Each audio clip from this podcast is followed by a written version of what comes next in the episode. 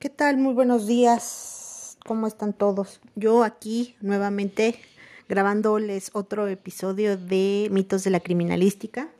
Les doy la bienvenida a los nuevos seguidores. Muchísimas gracias por, por los comentarios de, de, del primer capítulo, del primer episodio y de este podcast. Que pues obviamente sin ustedes pues no sería absolutamente nada. Eh, y eso que vamos empezando. Tengo... Eh, el honor de decirles que eh, ya estoy en tres plataformas, eso quiere decir que tengo suficientes radioescuchas. Yo creo que ese es mi granito de arena para, para seguir este, aportando más a este, a este planeta. Eh, muchísimas gracias por escucharme, eh, por dedicar un poquito de su tiempo a esto. Yo sé que les va a servir mucho.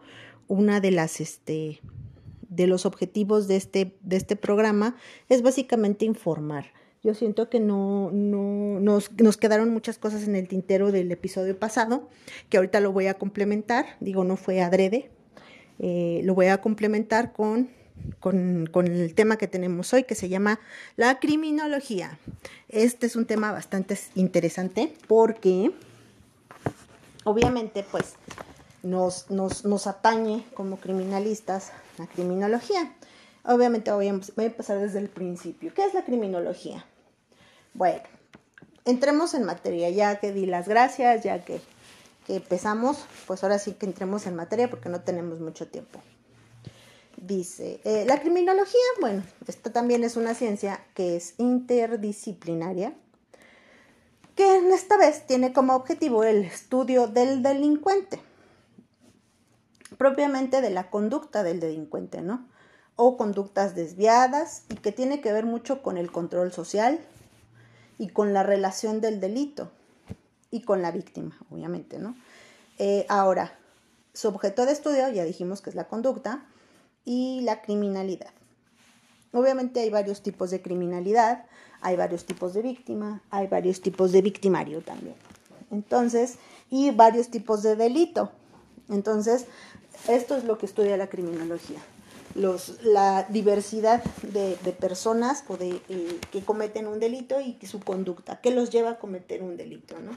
Esto es interesante porque, que bueno, eh, es muy amplio, este tema es muy amplio, me da para hacer dos, dos episodios de esta, de esta ciencia que bastante, bastante eh, interesante porque se, en los delitos y las penas es lo que actualmente hemos estado sufriendo porque dicen, híjole, no se me hace justo que a una persona que haya violado, vamos a poner a un menor, y nada más le den eh, siete años de, de, cárcel, ¿no?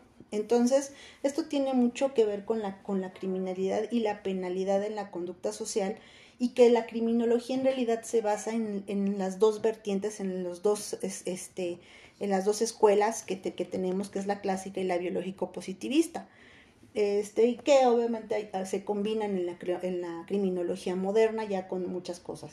¿De qué estamos hablando? ¿Qué les parece si vamos a, en orden? Este orden es básicamente, vamos a empezar eh, por historia, ¿qué les parece? Em, esta ciencia, pues bueno, es relativamente reciente y, y está muy cuestionada a su vinculación con la dependencia del derecho penal. Esta ciencia se creó a partir del derecho penal. La criminología eh, actualmente ha, alcanzado su carácter ya autónomo, pero antes venía de la mano con el derecho penal y bueno, obviamente también con la criminalística, ¿verdad? Digo, no puede existir una sin la otra. Ahorita les ejemplifico más y con un caso que, tuvimos y que hicimos este eh, partícipe a un criminólogo especializado que también tenía una, eh, aquí era una cuestión laboral, era, era sociólogo y, y, pues bueno, tenía una especialidad en criminología que nos ayudó bastante a resolver este caso que, que a lo mejor creemos que sí se hizo justicia, ¿no? Eh, y digo creemos porque yo ya no, le, ya no le di seguimiento al asunto, yo hice, cumplí con mi trabajo, pero sí tuve que estar presente. Y ahorita, ahorita se los, se los resumo básicamente qué fue lo que, lo, cómo entró este, este crimen, cómo entró un criminólogo a esta escena de, a, un, a, un, caso de, de, criminalística, ¿no? Particular. Em, bueno, tenemos como, como padre de la criminología, tenemos a alguien muy especial que se llama César Lombroso. Eh, o César el Lombroso. Este señor hizo estudios eh, acerca de la antropología criminal, cimentó las bases y las teorías que hasta nuestros días perduran y como antecedentes o como directrices mismas de esta ciencia. Eh,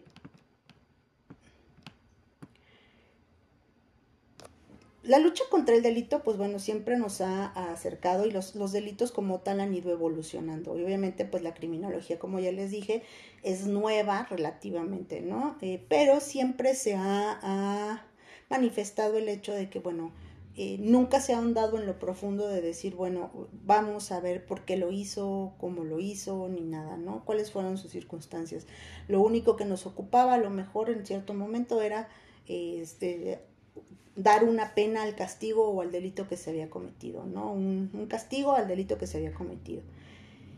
Y, esto data de, la antigüedad. De la antigüedad, fíjense que hay algo muy curioso, por ejemplo, Sócrates, Platón, Aristóteles, estos eh, pensadores hablaron sobre este tema y nos atribuyeron, atribuyeron estos, estos, este, eh, estas fallas de la Matrix, diríamoslo así, eh, lo atribuyeron a deficiencias físicas o mentales, eh, o incluso de herencia, que tienen cierta razón, que en ese momento, pues bueno, no se podían hacer un, un análisis este, psicológico o un, análisis este, de hereditario, ¿no? De genes, de ADN, para para ver si realmente era, era hereditario.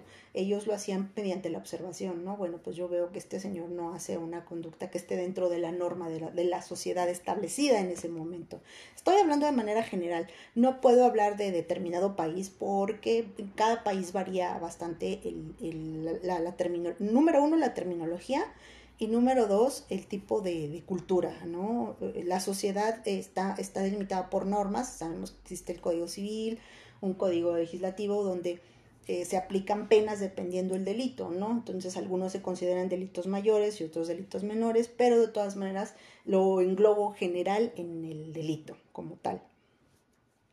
Este, y obviamente, pues bueno, estamos hablando de ya eh, Tomás de Aquino también, que, que en historia también eh, empezó a cimentar las, las, las bases de la filosofía en el derecho penal. Les digo que va muy de la mano con el derecho penal. Eh, este señor en su obra eh, escolástica y en la Edad Media pues se realizaron algunos estudios médicos para investigar crímenes aislados, ¿no? Que, que sí realmente decían, bueno, a lo mejor porque tiene el cerebro más chico, a lo mejor porque tiene el, estómago más grande, no sé, era, era, era una serie de investigaciones que, que se hacían, pero bueno, en la Edad Media se dieron otro tipo de delitos eh, eran un poco más, más tajantes, más determinantes, ¿no? Era de decir, bueno, cometiste un delito, por ejemplo, vamos a suponer, robo comida, ¿no? Lo que se le conoce hoy como robo famélico. Eh, pues robaste comida, ni modo, el robo es robo y pues bueno, te vamos a cortar las manos y bien te iba, ¿no? Si no, eran directo a, a la horca o a la guillotina, sin ningún miramiento, sin ningún... Y esto perteneciendo a la gente que, que era que no tenía recurso económico, ¿no? Los que eran nobles, pues por lo menos les daban el beneficio de la duda y vamos a ver, te vamos a hacer un juicio y antes la iglesia era la que controlaba este tipo de cosas. Mm, ahí está la Inquisición, no me, deja, no me dejará mentir la Inquisición. Y este, no que me ahorquen. este, pero no, la, la Inquisición era, era, era pareja con todo el mundo. Y le digo pareja porque pues ahí también ya se, se venían, se veían otros intereses, más que nada de, de, adquisición de bienes de esta manera, ¿no? ¿Cómo es esto? Pues bueno, la, en la adquisición decían, ¿saben qué fulano de tan adora al diablo? Y lo capturaban y ni siquiera estaba en su casa, ¿no? Lo, lo, lo, metían a las mazmorras y lo torturaban y decían, sí, sí, a final de cuentas pues terminaba diciendo que sí adoraba al diablo y chin, lo mataban y ya la iglesia eh, pasaba a adoptar los bienes de esta persona, ¿no? Eran así. Ejemplos, tengo miles, están las brujas de Salem, este, todo lo que pasó aquí en la Ciudad de México. Hay un libro que es de Arispe, que se llama Tradiciones y Leyendas de las Calles de México.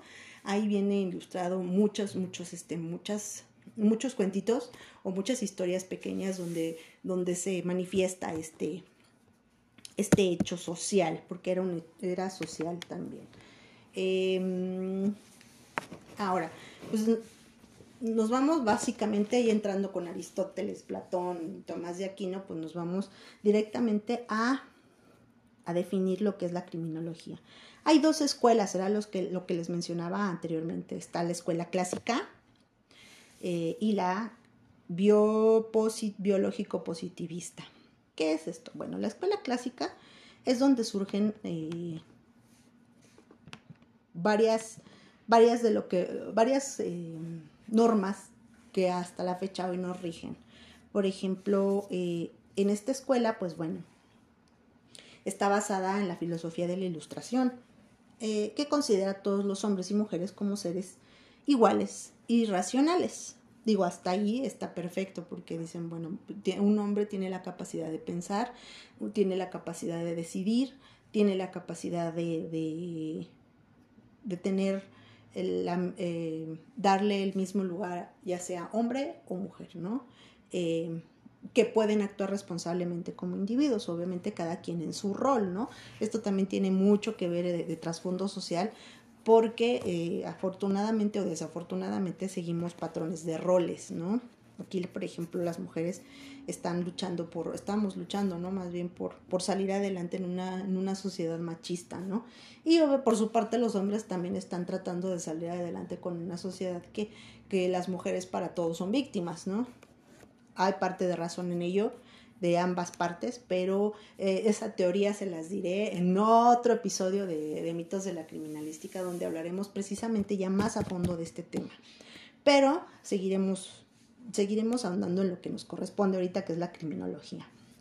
Entonces, no, considera que no hay, esta escuela considera que no hay diferencias ¿no? entre hombres y mujeres, todos somos iguales. Y bueno, entre el individuo que viola la ley y la respeta. En este caso estamos hablando directamente de las normas establecidas ya sea en una constitución, en un código civil, en un código penal, ¿no? Obviamente esto incluye todos los códigos sabios y por haber. Este, este interés de estudio no recae sobre el actor en sí mismo, sino sobre el acto criminal. ¿Qué es el acto criminal? Es el robo, la violación, eh, todo lo que tenga que no, todo lo que perjudique a, un, a una persona se le considera como delito criminal. Que perjudique ya sea económicamente, emocionalmente, este, físicamente, eh, se le considera eh, un delito, ¿no? Donde es precisamente donde se crea ya la jurisprudencia, la creación jurídica y obviamente una violación a una ley de estas da como rompimiento un pacto, un pacto que tenemos de que yo me porto bien, todos nos portamos bien y no pasa nada, nadie, nadie sale castigado, nadie sale herido. Pero hay unas ciertas normas, si tú infringes, la, infringes esta norma, pues la verdad va a haber un castigo proporcional a tu delito, a tu acto, este, a tu acto criminal, ¿no? Esto básicamente es lo que se, se basa la escuela clásica. Eh, esto a decir verdad, eh, voy a andar un poquito también, regresando al tema de que esta escuela eh, se, empiezan a hacer estas normas. Y otro ejemplo muy palpable es, por ejemplo, la religión católica con, con la, tabla, la tabla de Moisés, que, que vienen los diez mandamientos, también es, es algo parecido, ¿no? Está aquí estipulado porque yo, jerarca de mi población, lo, lo, este, lo manda, o porque en este caso el que, el patrón, el mero mero, el que está allá arriba y el que nos este, da alimento, casa, comida y sustento, es que por medio de mi fe, es el que me va a dar las reglas para yo tener una convivencia sana. ¿Qué pasa cuando, cuando esto estamos hablando de, cierto número de personas? Esto también influye bastante en, los actos criminales. Mientras menos personas, obviamente es poco probable, no es imposible, pero es poco probable que suceda un, un acto criminal. ¿Por qué? Porque hay reglas y obviamente todos estamos vigilados por todos, ¿no? O sea, nos portamos bien y, tenemos una convivencia sana. Pero si no hay reglas, obviamente pues sí, hay alguien que pues a mí me da lo mismo agarrar lo tuyo o, o, me da lo mismo agarrar a la mujer de mi vecino y ya, en fin. Conforme fue pasando el tiempo, pues obviamente las, las poblaciones fueron aumentando. Les digo, les reitero, esto es a nivel general, no estoy especificando de ciertas cosas a nivel general. Las poblaciones fueron creciendo, por lo tanto, pues había eh, la necesidad de tener personas que gobernaran y que fueran aptas para hacer este trabajo. Algunos pues sí se desviaron, pero seguimos, seguimos las normas y se crearon estas cosas. Es donde les digo que nace la jurisprudencia, ¿no? ¿Por qué? Porque obviamente al ser más personas pues se adquieren bienes, en este caso pues eran animales, este, terrenos, en fin, ¿no?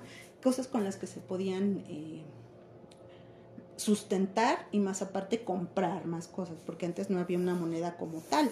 Lo que existía era el cambio, el trueque, el de que yo te cambio mi marranito por mi, por tus no sé cuántas toneladas de café o dos toneladas de maíz, en fin, ¿no? Lo que se pudiese cambiar a manera de sustento que fuera equivalente al precio que se estaba cambiando, ¿no? A lo que se estaba cambiando. Un pago por eso. Entonces, ¿cuáles eran los postulados de esta escuela? En resumen, era parte del libre albedrío de los individuos. Eh, obviamente pues también considerando la parte esta de que somos humanos y que todos nos podemos equivocar en algún momento pues dicen que no hagas cosas buenas que parezcan malas y viceversa entonces se daba algunos delitos menores no como chin ya me pasé del territorio y necesito pagar un impuesto o necesito pagar estas cosas y híjole, ¿no? Entonces ya se llegaba a un acuerdo y se pagaban, Entonces había una cierta tolerancia al, tener un comportamiento desviado, lo llaman así, ¿no? En esta escuela.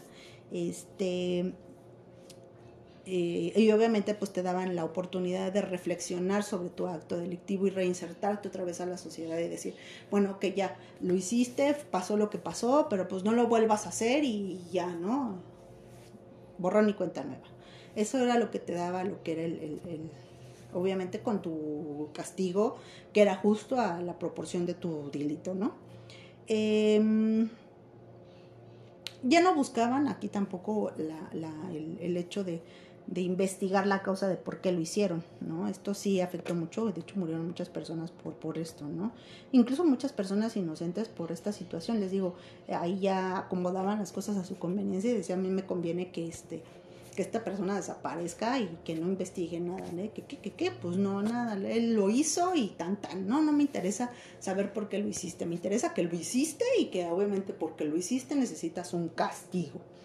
Eh, espero estoy siendo clara, estar siendo clara en este asunto. Ahorita voy a poner un ejemplo eh, de, cómo se combinan ya las dos, ¿no? Este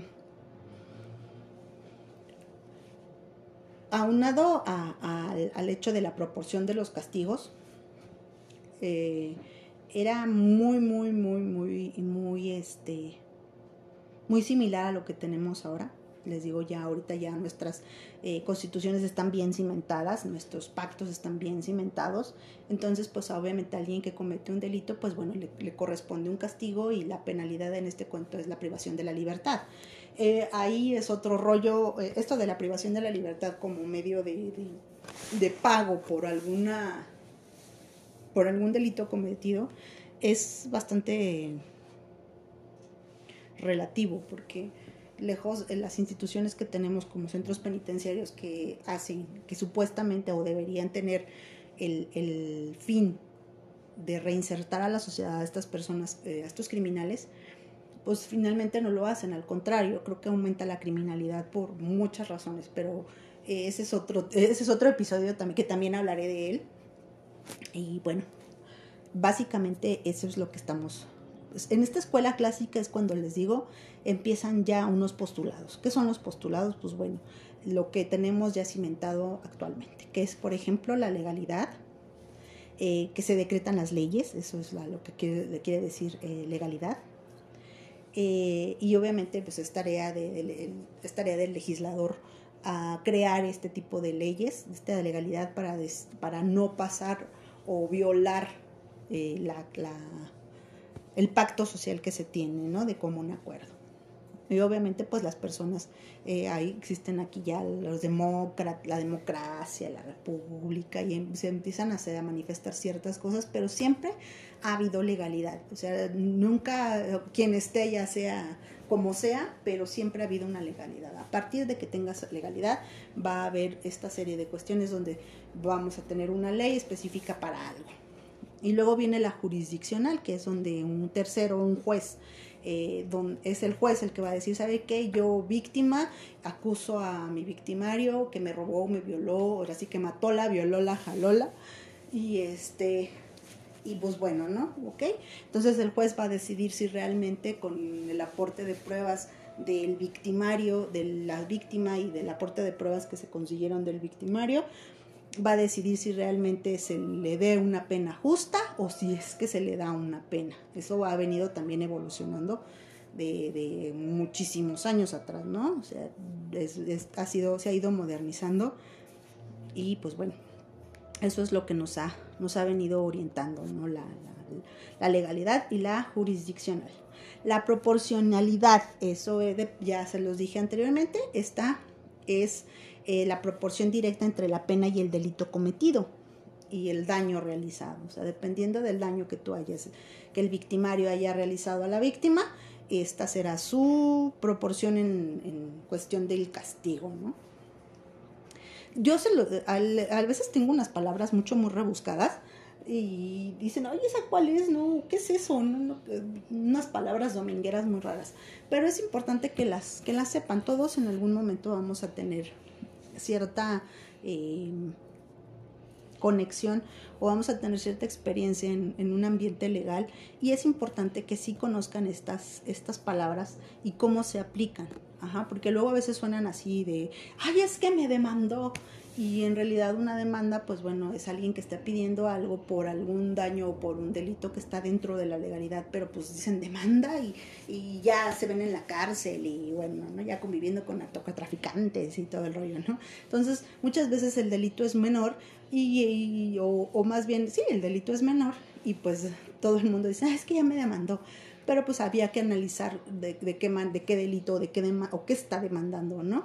Y que si es posible zafarme de esa demanda, ¿no? Yo pagué o, en fin, eso es, esa es una cuestión que también, también vamos a platicar en cuestión de criminología, porque todo el mundo, es como cuando vas al doctor y dices que usted tiene, este, tiene cáncer, ¿no? O tiene un tumor, y tú ya te imaginas con cáncer entubado y ya haciendo testamento a todos tus familiares, ¿no? Es lo mismo. Entonces, eh, digo, perdón, a lo mejor lo comparé en mi ejemplo muy burdo y no, no quiero herir susceptibilidades ni nada por el estilo, ¿no? Pero básicamente es el, la, misma, es el mismo sentimiento. Y bueno, la prontitud, la prontitud es aquí, eh, y eso es algo que, que a todos nos aqueja. Todos hemos pasado por ir a sacar eh, algún documento o algún certificado, ya sea acta de matrimonio, acta de defunción, acta de nacimiento, tan solo algo tan básico. Ahorita ya se hacen por internet, wow, bravo. Todos esos, los antecedentes no penales también. Ayer este ya me enteré que pues, se pueden hacer directamente ya en línea y ya te llega tu certificado a tu casa sin ningún problema. Qué bueno, eso para mí es una palomita porque yo los todavía yo los hacía así en físico, ¿no? Entonces ahorita ya ver que ese granito de arena que puse, pues ya avanzamos en ese sentido. Qué bueno, me da gusto. Y bueno, la prontitud, eso es lo que estoy quejándome, ¿no? La prontitud. Cuando alguien comete un delito, dicen, sí, tengo que pasar por un proceso, es un proceso bien largo, es un procedimiento bien largo, porque obviamente cuántas personas cometen delitos, vamos a pensar nada más en una sola localidad, ¿no? Muchos. Entonces, pues bueno, yo llego con el Ministerio Público, hago una declaración de hechos y digo, ¿sabe qué? Que esta persona igual mató, la violó, la jaló. O sea, sí, señora, usted me puede decir que mató, la violó, la jalola, pero la verdad es que necesito pruebas. Entonces, aquí la legalidad me dice que tiene usted tres días para entregarme pruebas hasta que se demuestre lo contrario. Y mientras tienes al fulano envitrinado o a la fulana envitrinada y ahí ya le, leíste sus derechos, le hiciste firmar su carta de derechos, que pues obviamente todos los que conocemos como en las películas, ¿no? Simplificándolo así de alguna manera, son sus derechos que tiene derecho a un abogado, que tiene derecho a una llamada, en fin, vienen en una hoja, vienen por escrito en fin, todos estos procedimientos de pasa. dependiendo del delito, se le toman sus huellas y su media afiliación, en este caso las fotografías, dependiendo el delito. Si el delito eh, eh, rebasa a lo mejor que, que, sea un, vamos a suponer, homicidio prudencial, que sea robo, que sea este, que sea reincidente, pues bueno, ya no se, se le toman las huellas nuevamente para poder comparar si ya se cometió el delito o que ya había cometido delitos anteriormente, ¿no? Para eh, cotejarlos en el sistema. Esto es relativo porque pues por lo regular eh, no hay un sistema donde digan, ah, sí, ya cometió un delito, ¿no? Pero sí hay registros donde dicen, ajá, este señor está en el 2005, por ejemplo, tuvo o igual nuevamente eh, estuvo ingresado eh, las 72 horas por, por, posesión de arma, ¿no? Por ejemplo, ilegal, de uso exclusivo del ejército, por llamarlo así. Y ahorita lo están ingresando por robo, a lo mejor es otro delito, a eso se le llama un reincidente. ¿Qué quiere tener con la prontitud? Dependiendo del delito es la prontitud con lo que se va a sacar. Pero desgraciadamente hay burocracia. Entonces la burocracia es de que pues sí tiene que pasar cierta, cierto tiempo para poder, la temporalidad para poder sacar adelante un delito menor. Si son 72 horas, no más. Y obviamente sobre un, juicio oral que después van a decir, bueno, si sale libre, eh, pero no puede salir del país, pero tiene que venir a su audiencia para comprobarme que efectivamente usted no cometió el delito. Y por parte de la víctima también, ¿no? O sea, tiene que hacer prensa y hace así un como especie de careo, donde dice, no, pues yo me presento, eh, aquí está, aquí están mis pruebas, y obviamente ya el juez determinará si es culpable o inocente o si requiere algún tipo de sentencia, ¿no? La prontitud es con la rapidez con la que se hace un, un este, se le da solución a este tipo de cosas legales. y otra es la necesidad.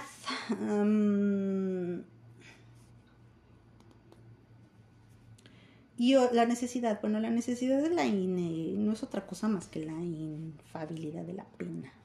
Es a lo que yo les mencionaba hace rato. Eh, hay, personas que cometieron algún un, este un delito grave, en este caso fue vamos a pensar, les voy a poner un ejemplo. Mm, tuve un conocido que tuvo, que él era, eh, ¿cómo se les llama a estas personas? Bueno, él tenía un camión y rentaba su camión para, para hacer viajes a, a diferentes empresas y, en fin, llevar mercancía de un lugar a otro. Fletes. Entonces, este transportista, transportista. Entonces, este señor, pues, eh, eh, andando en el camioncito, eh, cierto día sale de la nada una niña, 11 años, y la niña no ve el camión y no alcanza a frenar por el, tamaño del camión, la velocidad con la que iba, más la carga, pues imagínense, ¿no? No alcanza a frenar y, la atropella, ¿no? Le da el aventón y y chin, la atropellan. Desafortunadamente del golpe la niña muere y pues este señor dentro de la legalidad no se da la fuga ni nada, espera, le da atención a la menor y pues obviamente llegan las autoridades y pues lo agarran, ¿no? Y le dicen, pues sabe qué, nos va a tener que acompañar para rendir su declaración. El señor rinde su declaración y todo. Él, él pasa todo el procedimiento eh, este, encerrado, porque todavía eh, no era eh, que ahorita ya puedes pagar una caución y puedes pasar el proceso en tu casa, ¿no? Este señor lo, él declara que pues la niña salió de la nada y que pues yo simplemente iba trabajando, o sea, no tenía ninguna intención de atropellar a la niña. No se conocían porque él iba en carretera y, y la señora, para esto, sucedió por allá, por Campeche, por ahí así. Entonces, este, los papás, pues, en, su duelo, que esa es otra historia también en el duelo, pues están muy molestos, ¿no? De, de, decir, bueno, ¿por qué mi hija, ¿no? ¿Por qué pasó esto? Entonces, pues obviamente querían todo el peso de la ley con, con este señor que obviamente únicamente estaba haciendo su trabajo. Total de que este, en el proceso, este proceso se vivió directamente en la ciudad de Campeche, en, el, en los, este, y el señor pues no podía ni para atrás ni para adelante para poder salir, ni siquiera para dar una caución para pasar el proceso en su casa, ¿no? Entonces tuvo que pasar encerrado todo este tiempo que duró el procedimiento. Entonces, era, era el juez al llegar, al llegar a la, audiencia, el juez lee todo el caso, les, le exponen toda la situación que el señor venía, venía manejando, en qué circunstancias sale la niña de la casa y obviamente pues ahí la pena eh, no fue la pena máxima, eh, este se le considera homicidio em, imprudencial, no es un homicidio doloso que no fue con el fin, el, homicidio doloso no fue con el fin de, de, matar al individuo, sino que fue meramente accidental, ¿no? Entonces, eh, el, el, juez le estipuló una pena de cinco años recluido o pagar una caución de determinada cantidad de dinero. No, recuerdo la cantidad, pero básicamente ese era, ese era el asunto. Entonces los papás, pues bueno, montaron en cólera que cómo era posible que el señor que venía a alta velocidad le dieran una pena si era un asesino, porque el señor esto. Entonces el señor, pues ahí es donde se dicen, bueno, es, es viable o estuvo bien eh, como una persona eh, X, como cualquier mortal, no que, pertenezca, no que pertenezcas a ninguna jurisdicción ni a algún tipo de legalidad, dices, ¿está bien esa pena?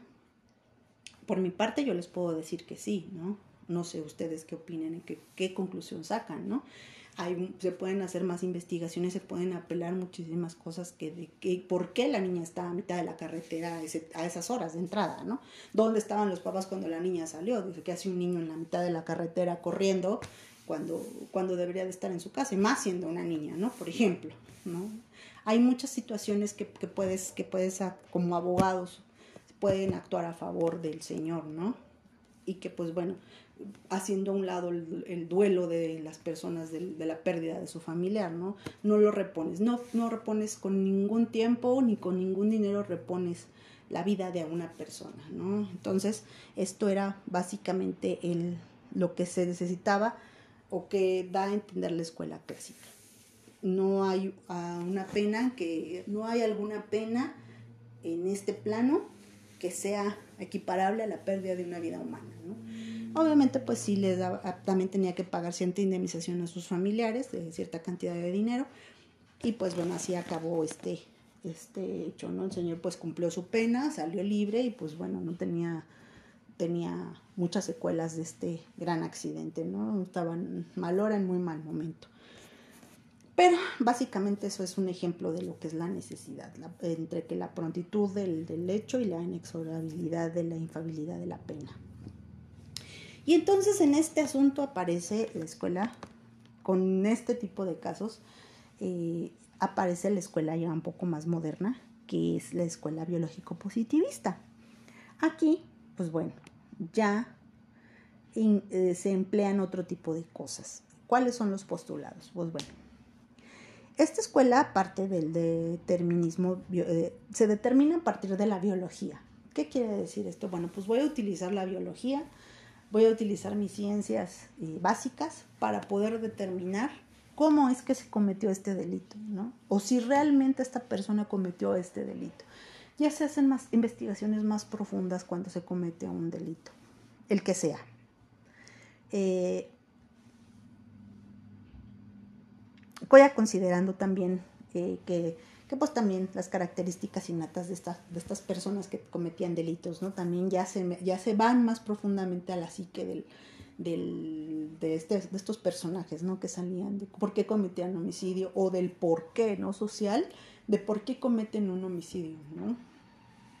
Se viene estudiando toda esta parte. A partir de esta escuela se crea también lo que es el FBI, hay una serie muy buena en, Netflix, me parece que está, que se llama... No sé, yo, creo que lo voy a poner en comentarios este, para decirles cómo se crea el FBI, que es mucho, mucho, muy buena y que este, no sé si ya salió la segunda temporada, la verdad no he tenido tiempo de verla, pero eh, básicamente adorna lo que les estoy explicando, ¿no? Este, si pueden, si pueden checarla, se llama, ay, la tengo en la punta de la lengua, pero bueno, les dejaré los, comentarios abajo y este, de todos modos también les, eh, haciendo un breve comercial, si quieren hacer algún comentario de los podcast, del, del, podcast, o si quieren eh, agregar algo, pueden hacer sus comentarios en Spotify, los pueden dejar, o bien estoy yo en mi página de Facebook. Me encuentran como la galleta almanza. y me dicen, ah, escuché el, el, podcast y estoy en desacuerdo o estoy en acuerdo con esto, ¿no? Y ya lo comentamos y pues también podemos hacer este muchas, muchas cosas también por Facebook. Entonces pueden comentar, o quiero que hables de esto, tengo una duda de esto y ya yo las estaré resolviendo, ya sea ahí directamente o bien haré un podcast sobre un episodio sobre lo que las dudas o preguntas que tengan acerca de estos temas. Bueno, seguimos. Entonces, en esta idea de la escuela ya biológico positivista, eh, es importante mencionarla porque eh, sí, sí, la criminología ya parte, a partir, a partir de esto ya se vuelve autónoma, se vuelve este, importante dentro de, este, de este ámbito, ¿no? Eh, como decimos, ahí es donde nace César Lombroso, que es el padre de la misma, y bueno, este señor dice que pues el criminal es completamente nato y efectivamente tiene toda la razón. En cuestión penal hay algo que se conoce como intercriminis. ¿Qué quiere decir esto? Bueno, pues que todos los, los seres humanos, hombres, mujeres por igual, nacemos con este instinto homicida, que con el paso del tiempo pues se va desarrollando. Esto ha sido también tema de estudio, es un estudio muy profundo, es un estudio muy interesante porque sí hay ciertos patrones de conducta, hay ciertos patrones de, físicos también donde se ve que también el señor Lombroso no estaba tan alejado de la realidad y que, que también tienen mucho, mucho que ver con la criminología o con lo que se cometa un delito, ¿no? Eh, obviamente, pues bueno, eh, el, delincuente se empieza a tratar como una persona que no es normal, una persona que sí tiene cierta eh, enfermedad, cierta mm, conducta desviada, le llaman ellos, conducta que no es, que no está dentro de la norma social. Eso es básicamente lo que quieren decir. Entonces, eh, se consideran peligrosos. ¿Por qué? Porque no sabes, son bastante eh, inestables mentalmente, que no saben si, si lo hicieron con dolo o lo hicieron eh, por, por instinto, ¿no? Por, o porque ya estoy harto, ¿no? No, Es algo tan sencillo como eso, ¿no? También. Aquí ya se, ya se investiga la parte esta de la conducta criminal, eh, de la conducta delictiva. Eso ya parte, ya es a partir de ahí esta escuela. Entonces, ya a partir de este, este delito criminal, pues bueno, ya se utilizan estas ciencias física, química, biología para determinar si realmente fue considerado un delito doloso o fue eh, meramente coincidencia, ¿no? Eh, el análisis de esto, eh, del crimen y de su comportamiento, se intenta ya explicar las causas de por qué lo hizo, ¿no?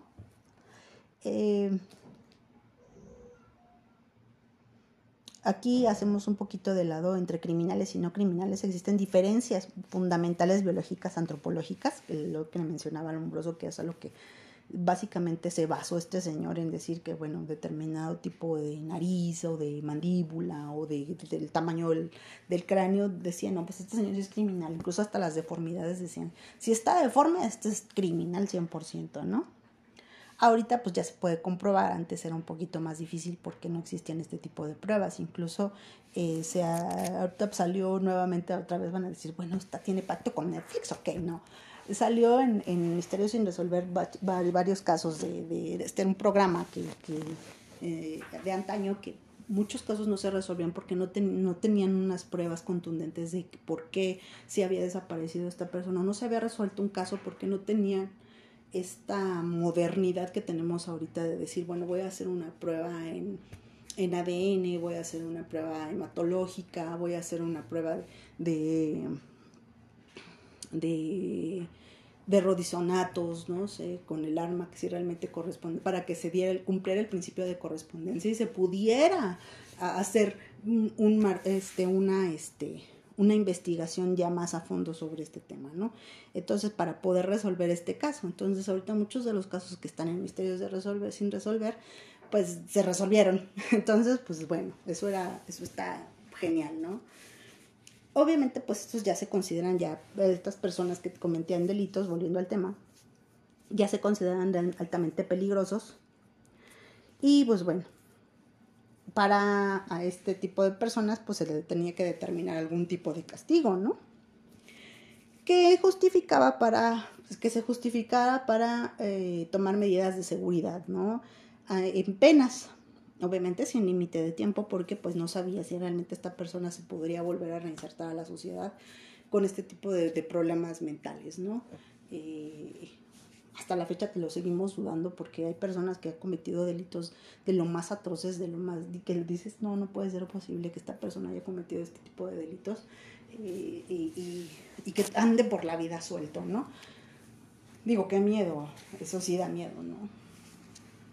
Entonces, pues básicamente es esto, la escuela biológico positivista nos da, es el parteaguas para las investigaciones ya más a fondo, utilizando ciencias como la, química, física la biología, ¿no? Eh, por otro lado, por otro lado, pues bueno, ya tenemos a la, a la, a la criminología moderna, que esto ya es a partir del siglo XX, que les digo cuando ya nace el FBI, cuando ya se empiezan a hacer ciertas, este, más investigaciones más profundas sobre este asunto. Y pues nos da, esto es a partir del siglo XX. Y pues bueno, ya en el siglo XX pues ya somos muchísimos más, la población es más grande, y se empiezan a cometer crímenes de otro tipo. Eh, se empiezan a hacer descubrimientos de otras cosas. En países diferentes comienzan a manifestarse estas tendencias a ampliar el campo de la actividad criminológica, que, eh, por ejemplo, en Alemania, eh, la penología, que ya tiene que ver con, la, con el tipo de pena según el delito, Aquí, eh, eh, aquí evolucionamos un poquito porque, por ejemplo, en ciertos países son, a pesar de que son numerosos, tienen menor número delictivo. ¿A qué se refiere? Pues básicamente a la cultura, ¿no? A la cultura, ¿no? Pero eso ya es, es, hablando de ciencia del crimen, ¿no? Ya de, de ciencias que están ya relacionadas con lo social. Por en Estados Unidos, pues ahí sí se cometen crímenes a vista y siniestra como aquí, ¿no? Como en México pero son otro tipo de crímenes, no son, no son cada, cada, ciudad o cada, cada país tiene su tipo de crimen según la cultura y su nivel de criminalidad también, ¿no? Eh, y bueno, y que obviamente también irán evolucionando con el derecho penal. Les digo que va muy de la mano con esto, porque tiene básicamente que ver con la penalidad, con la, con la, la, mm, la criminalidad tiene que ver con, el castigo, con la pena que se le va a imputar a una persona dependiendo del delito de mayor o menor grado. Eh, y en este campo, aquí ya entra otra, otra ciencia que es la psicología. Bueno, a mediados del siglo XX eh, se presenta unos cambios de paradigmas eh, ya fijados ya en, la atención de los procesos de criminalización en el ambiente social, para estudiar también a la víctima. Según eh, la definición de, de Antonio García Pablos de Molina, eh, la criminología es una ciencia empírica e interdisciplinaria que se ocupa del estudio del crimen, de la persona del infractor, la víctima, y el control social del comportamiento delictivo, y trata de suministrar una información válida, contrastada sobre la génesis, dinámica y variables principales del crimen, contemplando a este como problema individual y como problema social, así como sobre los programas de prevención eficaz del mismo, las técnicas de intervención positiva en el hombre delincuente y los diversos modelos o sistemas de respuesta al delito. Y bueno, surgen a partir de esta definición, surgen la escuela de Chicago, que les digo que en Chicago fue donde empezaron, el, eh, empezaron a hacer, el, eh, salió eh, varias escuelas, ¿no? Por ejemplo, en la Universidad de Chicago se identificaron zonas concéntricas donde a menudo las ciudades incluyendo las zonas de transición, identificaban a personas como los delincuentes juveniles, en este caso, ¿no? Pandillas y cosas así, ¿no? Hablamos de, historia también, que, también en, esos entonces, pues, eh, que Nueva York, por ejemplo, fue fundador de las pandillas y se agarraban a, a, golpes y se mataban y hicieron unas matanzas espectaculares por, por el territorio, ¿no? Y que hasta la fecha, pues, se sigue manifestando ese, ese comportamiento social se sigue manifestando Digo, ya ahorita eh, ya han rebasado ciertos límites, han cambiado muchas cosas, pero a final de cuentas sí se siguen manifestando ese tipo de pandillas, ¿no? Eh, que también tienen su, su, su historia y su hilito, que también haré un episodio sobre eso, que también es muy interesante. Eso tiene que ver ya con los tatuajes y, cosas así, porque se identifican, dependiendo del tatuaje, se identifica a qué pandilla pertenece, este, por decirlo algo, ¿no? En fin, eh, aquí ya, eh, básicamente antes de que se determinara como criminología así como tal, pues básicamente eran sociólogos los que hacían esta ecología social. y pues bueno, ¿no? Y psicólogos. Los, sociólogos y los psicólogos también iban de la mano, ¿no? Diciendo, bueno, pues es que surgen a partir muchas teorías, ¿no? Por ejemplo, la teoría de la anomia de Robert Merton.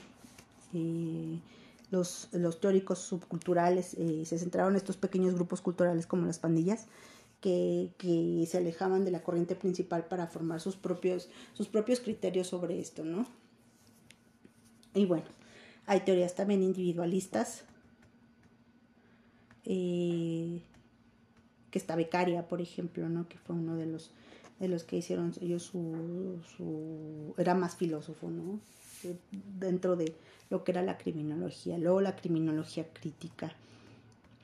Híjole, es muy extenso este, este tema. Eh, la, la, criminología crítica, híjole, es la, de, es la que más ahorita nos estamos evocando, ¿no? Porque pues ya aquí ya habla de marxismo, eh, todas estas corrientes que han salido últimamente, que pues bueno, no sé si realmente sea porque ya así estamos hartas o porque están de moda o, por qué, ¿no? No, no, yo me quiero hacer un, criterio, yo quiero formar un criterio, pero yo creo que es más hartazgo social lo que tenemos, ¿no? De que todo el tiempo es lo mismo, eh, todo el tiempo que el poder adquisitivo va disminuyendo, que los recursos naturales del país donde habitamos están se está agotando, y que pues nadie ha tenido la, la todos se fijan en, en, a nivel político, pues todos se fijan en, el, en su beneficio, pero no ven la calidad que tiene México como país, ¿no? A esto me refiero con la criminología crítica. Em, economía política también, o sea, esto ya es más evocado, este tipo de criminología es más evocado a ese tipo de corrientes que han, que han surgido, ¿no? últimamente. Por ejemplo, otro tema con, referente a eso de una criminología crítica, de por qué ahorita con este tema de la pandemia, del COVID, porque eh, todos los, los, los este, enfermedades mentales que han salido, vamos a hablar de depresión, de, de ansiedad, todo lo que tiene que ver mentalmente, lo que ha afectado, al, por ejemplo, tanto alumnos y maestros, el aprendizaje, ¿no? El, el, el aprendizaje que, que estamos teniendo de, a nivel primaria, que es la, la base para, para, es la base para fundamentar o hacer un buen ciudadano, o que un ciudadano o una persona termine una carrera, ¿no? O que sea un profesionista en un futuro.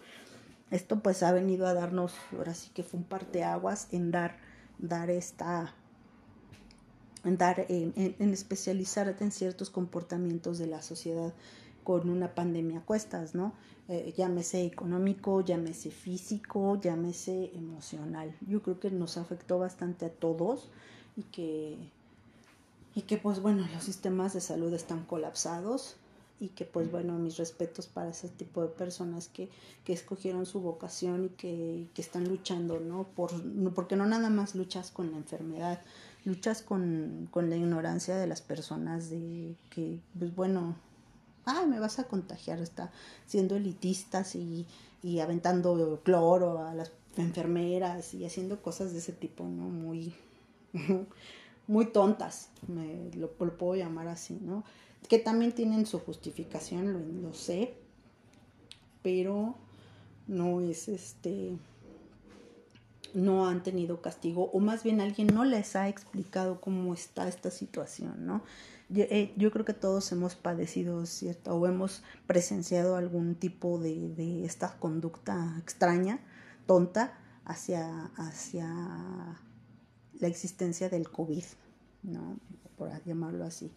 Entonces, pues bueno, esto es lo que es la criminología crítica, ¿no? Básicamente se enfoca en ese tipo de cosas que es donde se puede sacar cierta, cierto jugo. Actualmente los criminólogos, los que estén estudiando criminología han de estar, este, van a, van a tener que sacar, obviamente, de, hay mucha tela de donde cortar, ¿no? Para hacer su tesis. Y creo que esta, esta criminología eh, les va a ayudar bastante, mucho mucho, mucho, mucho. También tenemos este tema de la criminología feminista, porque existe, yo no sabía que existía. Cuando hice la investigación para, pues ahora sí que para informarles, este, dije yo, órale, si es verdad, ¿no? Entonces, yo, yo comparto ciertas cosas con, con estas mujeres porque sí me ha tocado también, eh, digo, siendo mujer, pues me ha tocado en, en, la cuestión laboral, pues sí lidiar con este tipo de personas que no, no, no te aceptan dentro de su círculo social como, como mujer, ¿no? Dices, ¿cómo esta fulana, chaparrita, chiquitita, me va a venir a enseñar a mí, ¿no? Cuando pues, ellos ya tienen otro tipo de escuela, otro tipo de, de enseñanza, ¿no? Que también tuve que picar piedra, en fin, ¿no? Yo creo que vivo el feminismo de, de, de diferente manera, ¿no? No soy de manifestarme encuerada en, en el zócalo, ¿no? Pero sí manifiesto a lo mejor mi desagrado, mi descontento eh, a lo mejor haciendo este tipo de, este tipo de cosas, de, de utilizar esta tecnología para llegar a ustedes y hacer conciencia de muchas cosas, ¿no? Esta criminología nos ayuda en ese sentido, ¿no? En, en tener la, la, la, el libre albedrío o el tener el criterio de aplicarlo con la persona que realmente se necesite, no nada más al, al, a lo tonto, ¿no? De ir a, a pintar un edificio histórico. Yo comprendo el dolor de las personas que, que sintieron al perder a sus hijas o a algún familiar. Yo lo comprendo y, y, no siento lo mismo, pero sí lo comprendo. Este dolor que, que, que, que no lo llenas con nada, este vacío que no se llena con nada. Y obviamente, pues sí, ¿no? a lo mejor si a mí me pasara lo mismo, si yo perdiera a mi hija en una situación similar, pues yo también iría a incendiar las cosas, pero no, no el Palacio Nacional. Yo iría a incendiar la casa de este tipo para que hiciera algo, ¿no? Más bien, yo creo que es directo, ¿no? Si tengo algún problema no con el gobierno, pues saben dónde vive, ¿no? Es de todo sabido dónde está el señor, entonces pues vaya a ser un meeting no sé en dónde, ahí mismo lo enfrento, ¿no? No me escondo detrás de una máscara, no me escondo detrás de un de, de 20 mil personas o de 5 mil mujeres este, con aerosol, pintando bardas. La verdad es que no, no encuentro ningún, ninguna coherencia en eso, ¿no? Yo creo que también vivimos en un marco de legalidad y que estas mujeres están hartas, yo las entiendo, pero hay, man, hay maneras y hay un cómo, ¿no? Sí se puede, claro que se puede, pero eh, yo creo que te dejaría más haciendo una investigación, te dejaría más, este, no es lo mismo que hagas tu investigación por tu parte, a que hagas una investigación masiva, ¿no? Y ahí con fundamento y con todo lo que la legalidad ofrece, con toda la este, constitución ofrece y los códigos civiles y penales ofrecen, con esos fundamentos iría yo a hacer mi revuelta. Ahí sí. Mientras, honestamente, a mí eso no me representa, a mí me representa la paz, porque tengo hijos y tengo que dar el ejemplo y con el ejemplo, pues bueno, estudiando y, dando mi, mi, mi, punto de vista de esta manera, pues eh, haciendo por los demás a lo mejor, poniendo mi granito de arena, ¿no? En informar, porque hay mucha desinformación sobre estos temas, mucha. Entonces, esto es lo que habla la criminología feminista, ¿no? Digo, cada quien uh, pone sus leyes y uh, hace sus leyes a su conveniencia, les soy sincera, pero digo, ahí ya entra la ética, ¿no? De cada persona. Y bueno, pues entonces aquí eh, definimos, ya se definen los tipos y las definiciones de crimen, y eso es lo que hace un criminólogo. Básicamente es más que nada el trato social que se hace. Les debo la historia, les debo, les debo la historia Este, esto va a dar para el otro episodio. Les voy a contar la historia de cómo entró en acción el criminólogo, este criminólogo. Y saben que voy a, voy a omitir nombres porque, por una simple y sencilla razón. Digo, luego estoy diciendo nombres y hay algunas personas que sí son muy importantes en mi camino, pero este luego a veces se me, se me ponen punkis, ¿no? Ay, ¿por qué dijiste mi nombre? O así.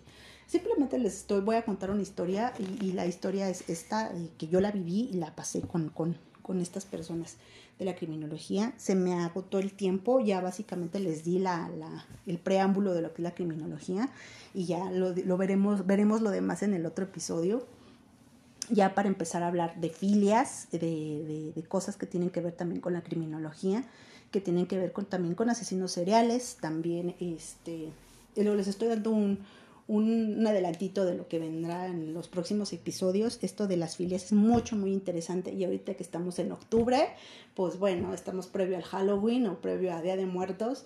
Entonces vamos, voy a estar haciendo este, episodios referente a estos temas que van relacionados mucho con el, también con el Día de Muertos en, en diferentes culturas. Y, y como vemos la muerte también, los mexicanos y también en otras culturas. Entonces, pues estén muy al pendiente Muchísimas gracias por escucharme. Este es mi segundo episodio y gracias, gracias, gracias por sus comentarios. Eh, ya me encuentran en Facebook como la galleta almanza. Y pues bueno, muchísimas gracias. Me despido. Les mando un beso y que tengan excelente semana.